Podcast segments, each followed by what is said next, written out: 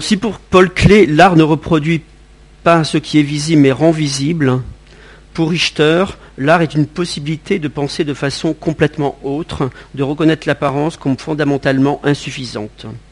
Il dit l'art est un instrument, une méthode pour aborder ce qui est fermé, l'inabordable.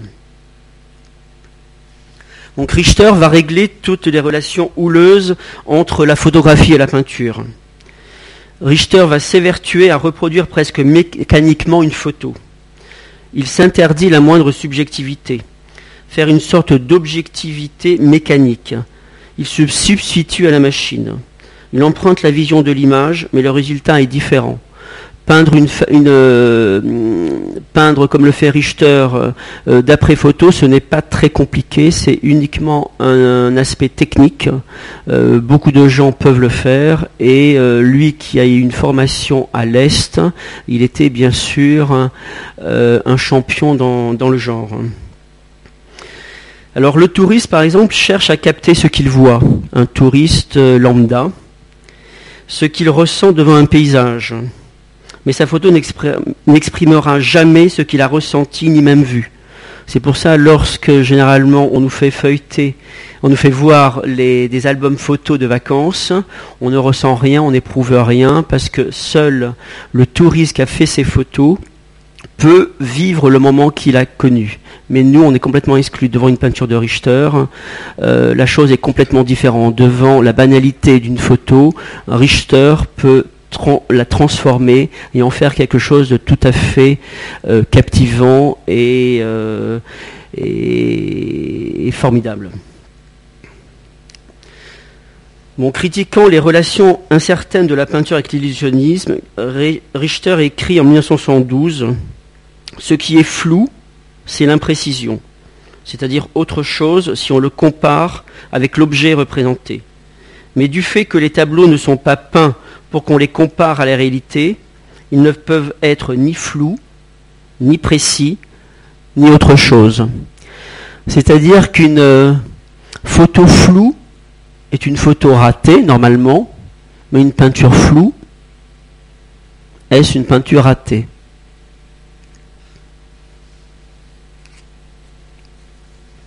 Gestons pour rendre l'ensemble homogène, pour que tout soit d'égale importance j'estompe pour que rien n'ait l'air léché, artistique, mais pour que tous, pour que ce soit technique, lisse, parfait. J'estompe peut-être aussi le trop et le superflu en information anodine.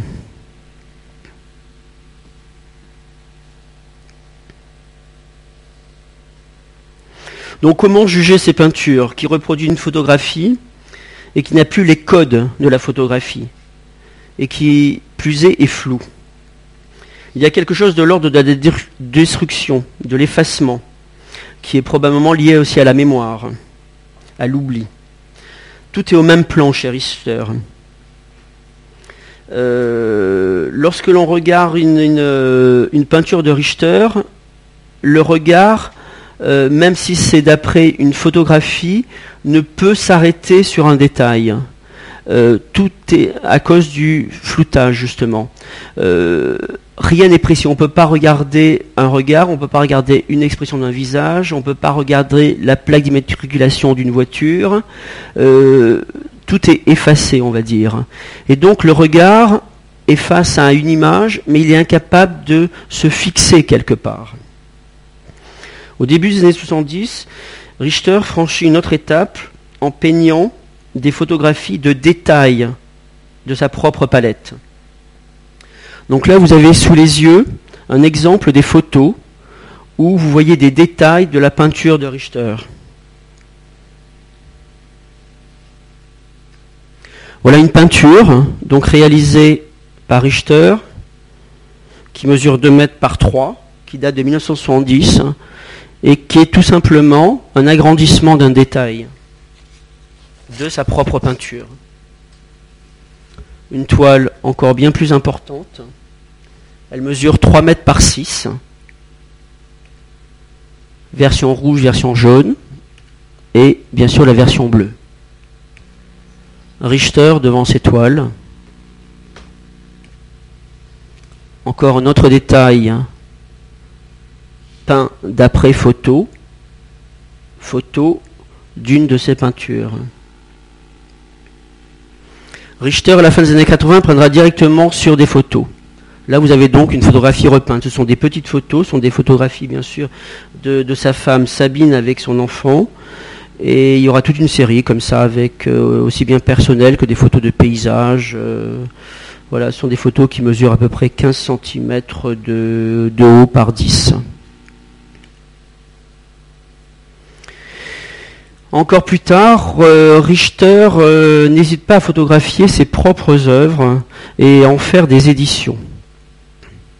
Oncle Roudy, qui était présenté dans, l'exposition au Centre Pompidou. C'était la photographie qui était présentée dans la partie qui était la partie intime de Richter.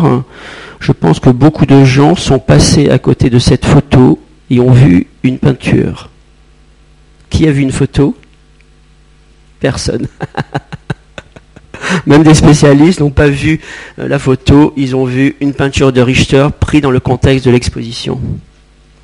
Donc Richter joue vraiment ce trouble. Donc après, je vais essayer d'aller plus vite parce que je crois que je n'arriverai pas. 45 déjà, oulala. Donc voilà les, des peintures. Euh, je parlais euh, Richter s'intéressait beaucoup aux reflets. Donc ça c'est une œuvre qui date de 1977, c'est une œuvre importante euh, qui traite aussi du monochrome gris, du reflet. Donc vous avez une peinture sur verre et donc vous voyez le devant, l'arrière, le reflet de la peinture. Enfin tout un jeu comme ça sur le miroir. C'est pour Richter donc tous ça c'est une œuvre de 76, c'est encore une œuvre assez importante euh, puisqu'elle date de 67 et c'est justement ce qui l'intéresse, c'est l'aspect changeant de ces verres qui bien sûr nous offrent des reflets. Et donc euh, c'est la seule image dont l'aspect change constamment et peut-être l'indice qui montre que chaque image est un miroir. Je vais très très vite. Là, c'est encore une œuvre des débuts des années 80. L'œuvre que vous voyez, c'est un miroir, mais c'est une œuvre de Gerd Richter. On voit Gerd Richter posé dans son atelier. On voit aussi les peintures abstraites derrière. Bon, je passe, je passe. Voilà encore un autre monochrome gris qui est peint, qui est euh, peint derrière un verre. Donc euh, finalement, la peinture échappe au regard et ce que l'on voit, bien sûr, c'est l'image et le monde réel. La peinture euh, nous échappe un petit peu. Encore une autre pièce plus récente de Richter avec une série de verres et tout le problème des reflets.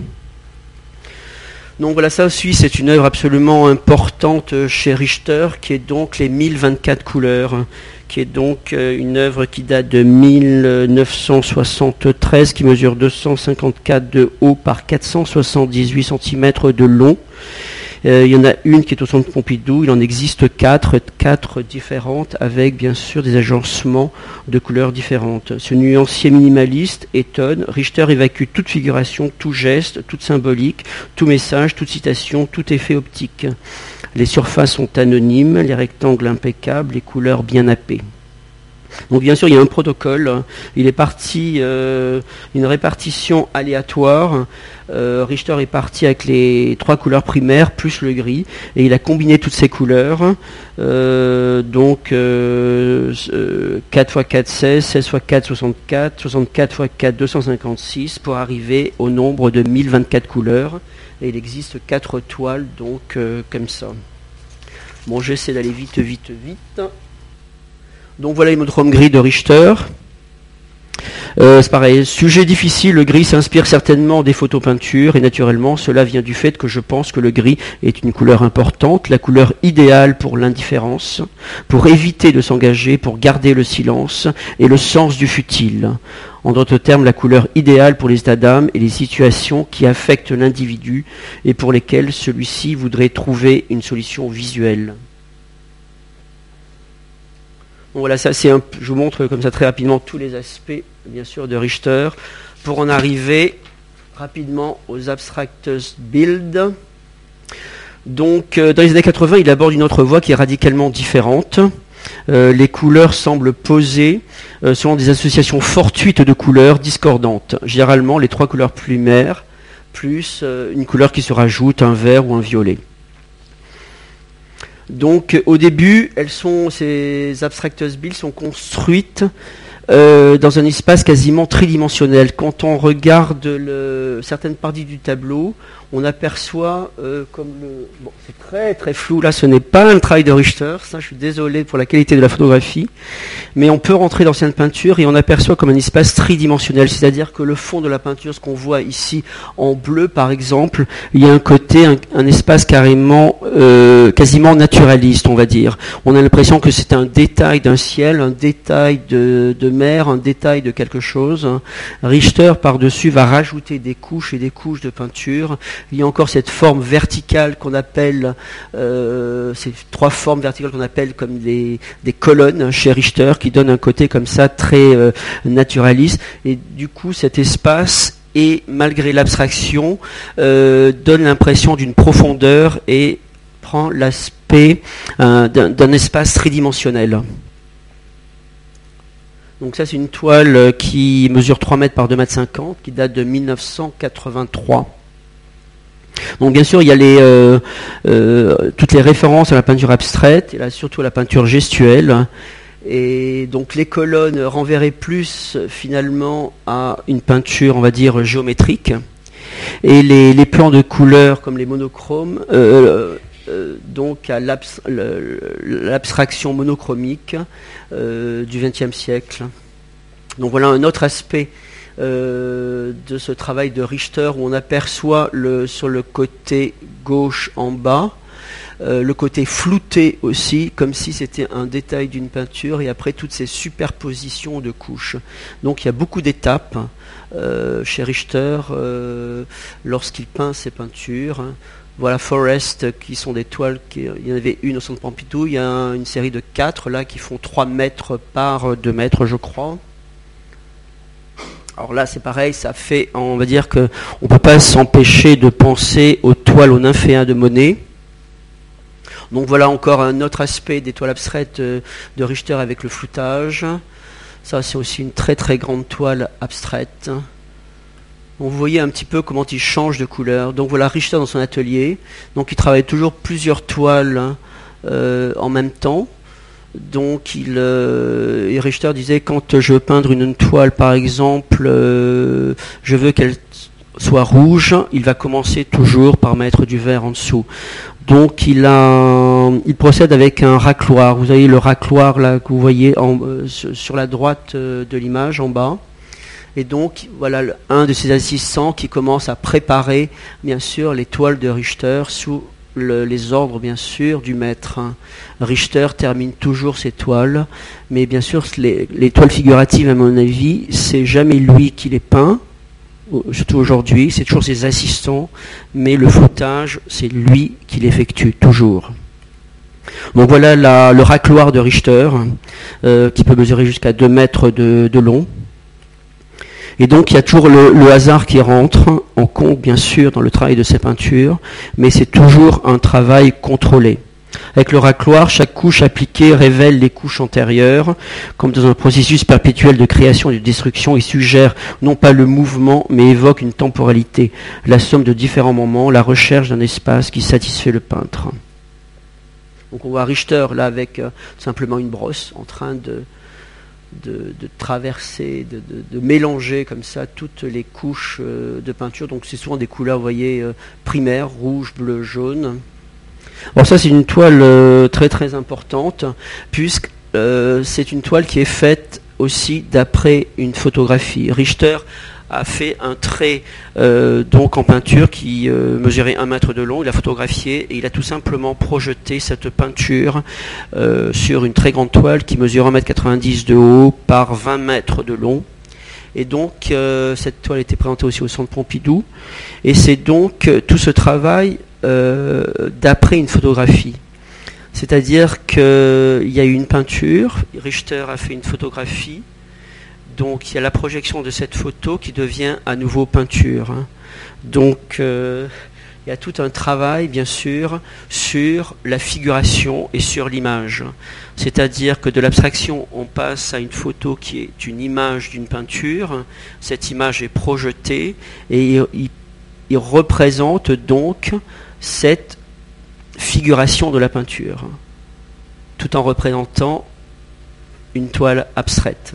Donc il y a tout ce jeu chez Richter qui est euh, absolument essentiel. J'avance, j'avance, j'avance. Donc Richter se permet... Euh, euh, on est reparti, je ne sais pas où. Bon, Richter donc euh, se permet vraiment tous les styles. C'est le peintre des styles alors qu'on est habitué plutôt à parler d'un style pour un, artiste. Très facile de reconnaître un tableau de Van Gogh, de reconnaître un tableau de Monet, de reconnaître un Matisse, de reconnaître un Picasso. Pour Richter, c'est beaucoup plus difficile. Et Richter aime toujours surprendre. Et malgré, les critiques, Richter a toujours continué à nous étonner. J'aime ce qui n'a aucun style les dictionnaires, les photos, la nature, moi-même et mes tableaux. Car le style est violence et je ne suis pas violent. Donc, euh, quel sens donner à toute cette peinture? Avec un certain cynisme, Richter, Richter propose une peinture débarrassée de tout idéalisme, s'emparant de tout type de sujet, portraits, paysages, événements personnels ou historiques, pratiquant aussi bien la figuration que l'abstraction, il vise, dit-il, à inventer la peinture tout en la détruisant. Et c'est ce que fait Richter. C'est un va-et-vient incessant dans son travail. Il fait une peinture, il, euh, il, invente un style, il invente une manière de peindre, et systématiquement, il passe à autre chose, il tourne la page, et pour plus tard revenir sur un travail passé. Richter aime bien reprendre à son compte la célèbre phrase de John Cage. Je n'ai rien à dire et je le dis. En donnant la raison suivante. Cela a à voir avec mon passé.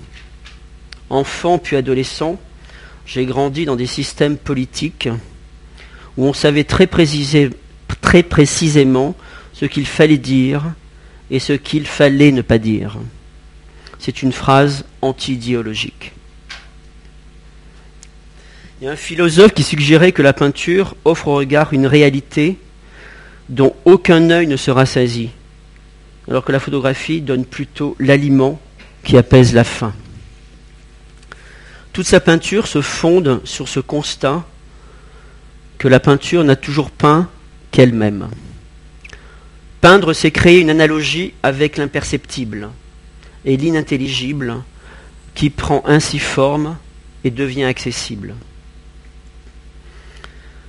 En conclusion, en 1973, à une personne qui s'inquiétait de voir que Richter avait peint des paysages, des lacs d'une beauté tellement idéale qu'il en devenait presque des stéréotypes, l'artiste répondait Je voulais voir dans quelle mesure nous pouvons encore utiliser la beauté, si elle est encore concevable aujourd'hui, et si je suis arrivé à la conclusion qu'elle avait toujours autant d'impact c'est peut-être là la seule réalité de sa peinture, nous émerveiller au-delà du trouble. À la question Quel est le but de votre œuvre Richter répond C'est un morceau de peinture. Voilà, je crois que je vais arrêter là, même si j'ai fait pas mal de sauts pour essayer de rentrer dans le cadre horaire. Donc si vous avez des questions, éventuellement, je serais ravi de vous répondre. J'espère que je vous ai fait découvrir Richter. Le mieux pour découvrir son travail, c'est quand même d'être confronté à son œuvre. Et pour euh, cela, il faut aller essentiellement euh, en Allemagne. Euh, Richter est présent dans tous les musées, dans toutes les collections, même dans des collections privées qui sont ouvertes au public. Aux États-Unis, il y en a aussi énormément.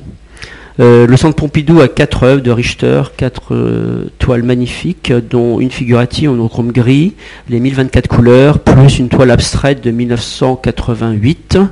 Euh, elles sont pas tout le temps exposées. Je crois qu'actuellement, il présente les 1024 couleurs, si je me trompe pas, dans le grand couloir du musée. voilà, il y a malheureusement très peu de Richter dans les collections privées françaises, il y en a un petit peu plus dans les collections publiques. Richter n'a pas été un artiste très compris en France.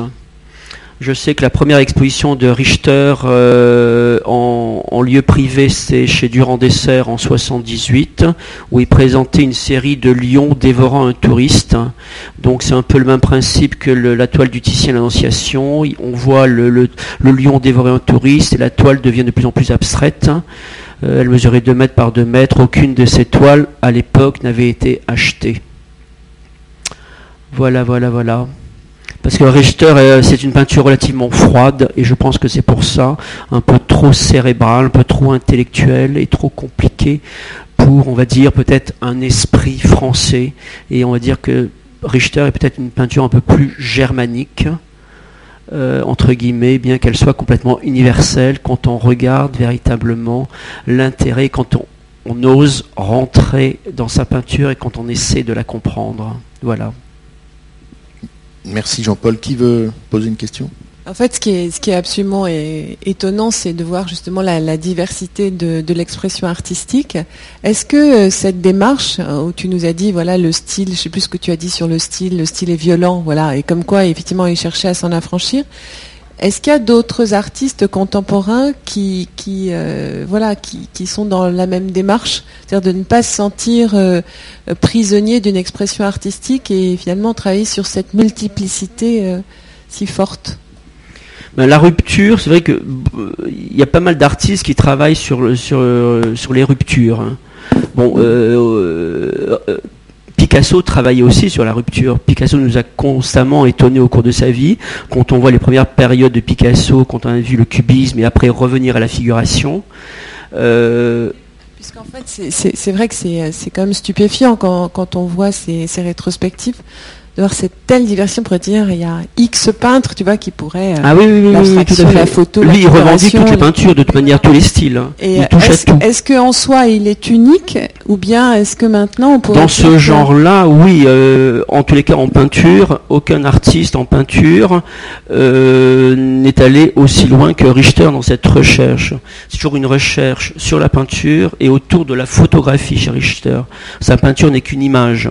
Et on voit très bien justement ces jeux qu'il mène par rapport à la photographie. Lorsqu'il peint une peinture abstraite, c'est aussi par rapport, notamment dans les détails, d'après un détail d'une de ses peintures en passant par la photographie.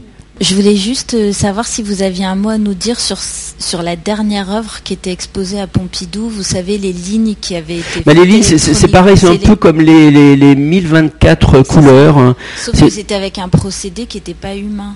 C'est une photographie, donc c'est le dédoublement d'une partie d'une photographie, euh, multiplié, multiplié, multiplié, multiplié. Donc c'est le monde du pixel, le monde de la photo, le dédoublement. Et c'est un peu comme, euh, je veux dire, les 1024 couleurs, cette manière de d'explorer euh, il est parti d'une image qui a été découpée, découpée, découpée, découpée, et il en arrive, je crois, à 1024 aussi. Je ne sais plus quel était le, titre exactement de l'œuvre. C'était un procédé numérique. Un procédé numérique, mais le titre portait aussi. je crois que c'est beaucoup plus encore. oui, c'est possible, voilà. Mais en effet, c'est un chiffre. Oui, oui, c'est un chiffre aussi, comme les 1024 couleurs. Et c'est pareil, c'est un dédoublement d'une séquence comme ça, et qui multiplie, multiplie, multiplie, pour en faire quelque chose de, une sorte de passage qui fait penser aussi à la trace de Richter, à l'effacement, et euh, où rien n'est visible, quoi. Où on est au centre finalement de la photo. Euh, oui, bonjour. À quel moment il y a quelque chose qui a fait des clics auprès euh, de, des amateurs, des collectionneurs et des investisseurs? Richter a toujours été défendu de toute manière, euh, notamment par le marché allemand. Donc son œuvre a toujours été assez élevée. Mais cette explosion, on la remarque essentiellement depuis, on va dire, 10-12 ans. Il y a une œuvre qui a fait, euh, qui a, qui a marqué euh, les déclics. Euh. Bah, il y avait des bougies qui étaient passées, je sais, qui avaient fait un prix complètement faramineux il y a une dizaine d'années. voilà, de temps en temps, il y a des œuvres de Richter qui battent tous les records, on ne sait pas pourquoi, c'est tout à fait injustifié de toute manière. C'est une histoire de marché uniquement. Donc, qui agit derrière on ne sait pas obligatoirement. Et euh, c'est la, toile abstraite vendue par Clapton. Euh, c'est peut-être parce qu'elle appartenait à Eric Clapton. Si cette peinture vous avait appartenu, elle aurait fait un prix certainement moindre. Donc ça... Hein? Pourquoi c'est vous qui l'avez acheté? Ah Vous êtes l'heureuse propriétaire de cette peinture? Bravo, bravo, bravo, bravo, bravo. Et donc je vous disais que voilà le, prix là de, 26 millions d'euros, euh, si on fait passer une peinture, un monochrome gris de Richter, qui est une peinture ancienne, qui est aussi importante que cette peinture abstraite ou qu'une peinture figurative, il est évident que sur le marché, elle ne vaut quasiment rien, c'est-à-dire 700 euh, 000 euros. Voilà. Donc c'est l'écart. Hein. Donc ça ne, voilà, c'est le marché qui fait une cote, mais des toiles anciennes de Richter, il y a des toiles qui sont, franchement, c'est de la, quand on les voit, c'est de la mauvaise peinture. Hein. C'est tellement difficile de reconnaître Richter, on peut, dans un musée, dire c'est quoi cette peinture et c'est quoi ce, mauvais peintre? Et c'est une peinture de Richter, parce qu'il y a, là je vous ai fait une sélection de toiles relativement intéressantes, mais aussi des peintures qui sont euh, pas faciles à accepter chez Richter. Hein. Tu, nous as aussi expliqué en fait le, fait qu'il il travaille avec des équipes. Est-ce que c'est quelqu'un qui, euh, qui, parle justement de, de la valeur de l'intervention de l'artiste versus un travail en équipe avec des collaborateurs euh, il n'a jamais caché qu'il travaillait avec des collaborateurs de toute manière. Il est évident que vu les formats, vu les tailles et vu euh, même la technique pour peindre ses peintures d'après photo, il n'y a aucun intérêt pour Richter de peindre des peintures d'après photo. Le but n'est pas ça parce que c'est uniquement un principe technique. N'importe qui, euh, vous allez, il peut même les faire faire en Chine. Parce que les Chinois, non, non, mais voilà, les Chinois sont de très très bons techniciens. Et le travail de Richter n'est pas là. Le travail de Richter est dans l'effacement de l'image et dans le floutage. Et ça, le floutage, c'est lui qui le fait. Mais bien sûr, pour, pour, avoir ce floutage, il faut avoir la peinture peinte directement dans l'atelier, puisqu'il travaille d'après une peinture fraîche puisque ce flouté, il peint pas le flou, il peint d'abord une image d'après photographie et le floutage arrive en dernier, c'est-à-dire par un, passage avec une brosse pour mélanger les couleurs et diluer tout ça. Après, ça fait réfléchir sur la contribution de l'artiste dans l'œuvre, qui est dans l'idée et pas dans l'exécution ou dans une part de l'exécution. Richter maîtrise toujours la fin de ses tableaux. C'est toujours lui qui va de toute manière apporter. vous avez vu tout à l'heure une photo où on voyait un assistant préparer les sous-couches. Donc c'est toujours sous la direction de Richter, bien sûr. Richter dit voilà, tu m'étales telle et telle couche. Et après, Richter intervient pour essayer de trouver un travail satisfaisant. C'est-à-dire qu'il s'arrêtera euh, il y avait un film sur Richter, c'est très intéressant parce que dès qu'on voyait une intervention de Richter au racloir, on disait mais c'est sublime, c'est magnifique, c'est magnifique. Et Richter continuait. Et on voyait un moment une peinture bleue, une peinture rouge, et puis après ça terminait par du noir. Hein. Et on disait mais pourquoi il s'arrête pas, pourquoi il s'arrête pas, pourquoi il s'arrête pas? Mais il n'y a que lui qui peut décider du moment où l'œuvre va s'arrêter, quoi.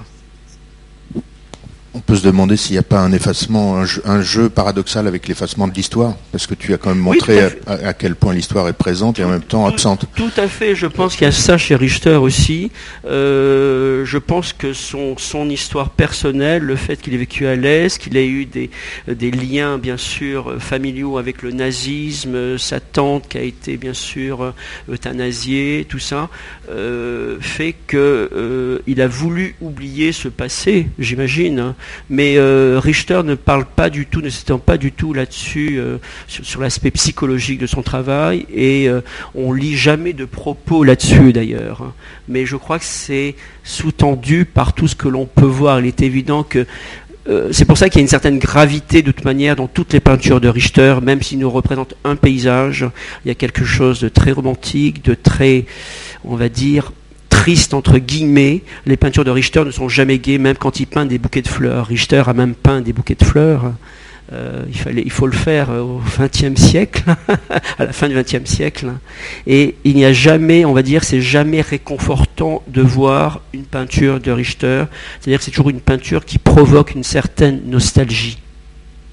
Dans le film, euh, dont j'ai oublié le, nom de l'auteur, une, cinéaste euh, documentaire, il y a un paradoxe, c'est qu'il y a beaucoup de plaisir dans le travail euh, du racloir, dans cet atelier, ah, dans le jeu des couleurs. Et en même ah, temps, il y a un moment, quand même, il y a un moment, excuse-moi juste à propos de l'histoire, où on le voit dans l'arrière euh, cuisine de son atelier, et au mur, il y a quelques images, dont une image de corps entassé à Auschwitz. Et il dit quelque chose de très bizarre à propos de cette image. Il dit, cette image, je l'ai, je la regarde, je ne sais pas ce que j'en ferai un jour ça l'obsède et il tourne autour et en, même temps il n'en fait rien puisque c'est trop dur, c'est vraiment une des images les pires du, siècle. Et il en parle sans en parler, et en même temps, elle est là. Je sais pas si tu te souviens de, ça. Oui, oui, oui, tout à fait. Mais Richter, de toute manière, il y a, il y a toujours un décalage chez lui. C'est-à-dire que les, euh, les images, comme la, série Betty, par exemple, il a fallu attendre 10 ans pour qu'il puisse peindre sa fille Betty. Euh, il a fait pareil avec la bande à. Il avait toutes ces images de la bande à. Et il a fallu un certain temps pour qu'il puisse représenter ce sujet-là. Et pareil avec le 11 septembre. Il a peint une petite toile avec le, euh, World Trade Center, bien sûr, qui a été touché par cet avion. Et euh, voilà, il, pour lui, il travaille jamais sur l'émotion immédiate. Et euh, donc il faut toujours qu'il digère un événement avant de pouvoir euh, le, transcrire par la peinture. Et donc pour ça sa peinture, on a toujours l'impression que c'est un moment de mémoire. Est-ce que on libère Jean-Paul en le remerciant beaucoup? Non, mais Richard, c'est vraiment fantastique. J'espère mm. que vous aurez l'occasion d'en voir beaucoup et de, de savourer cette peinture. Et de...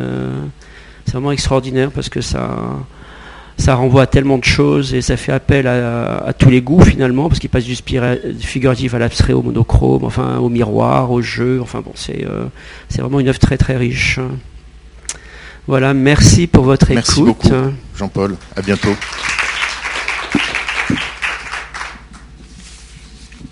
Demain, euh, un autre SAS, à l'attention de, d'Eva en particulier, j'espère que... Non, parce que parfois les mails n'arrivent pas à bon pas. Donc demain, Philippe Meyer euh, à 9h.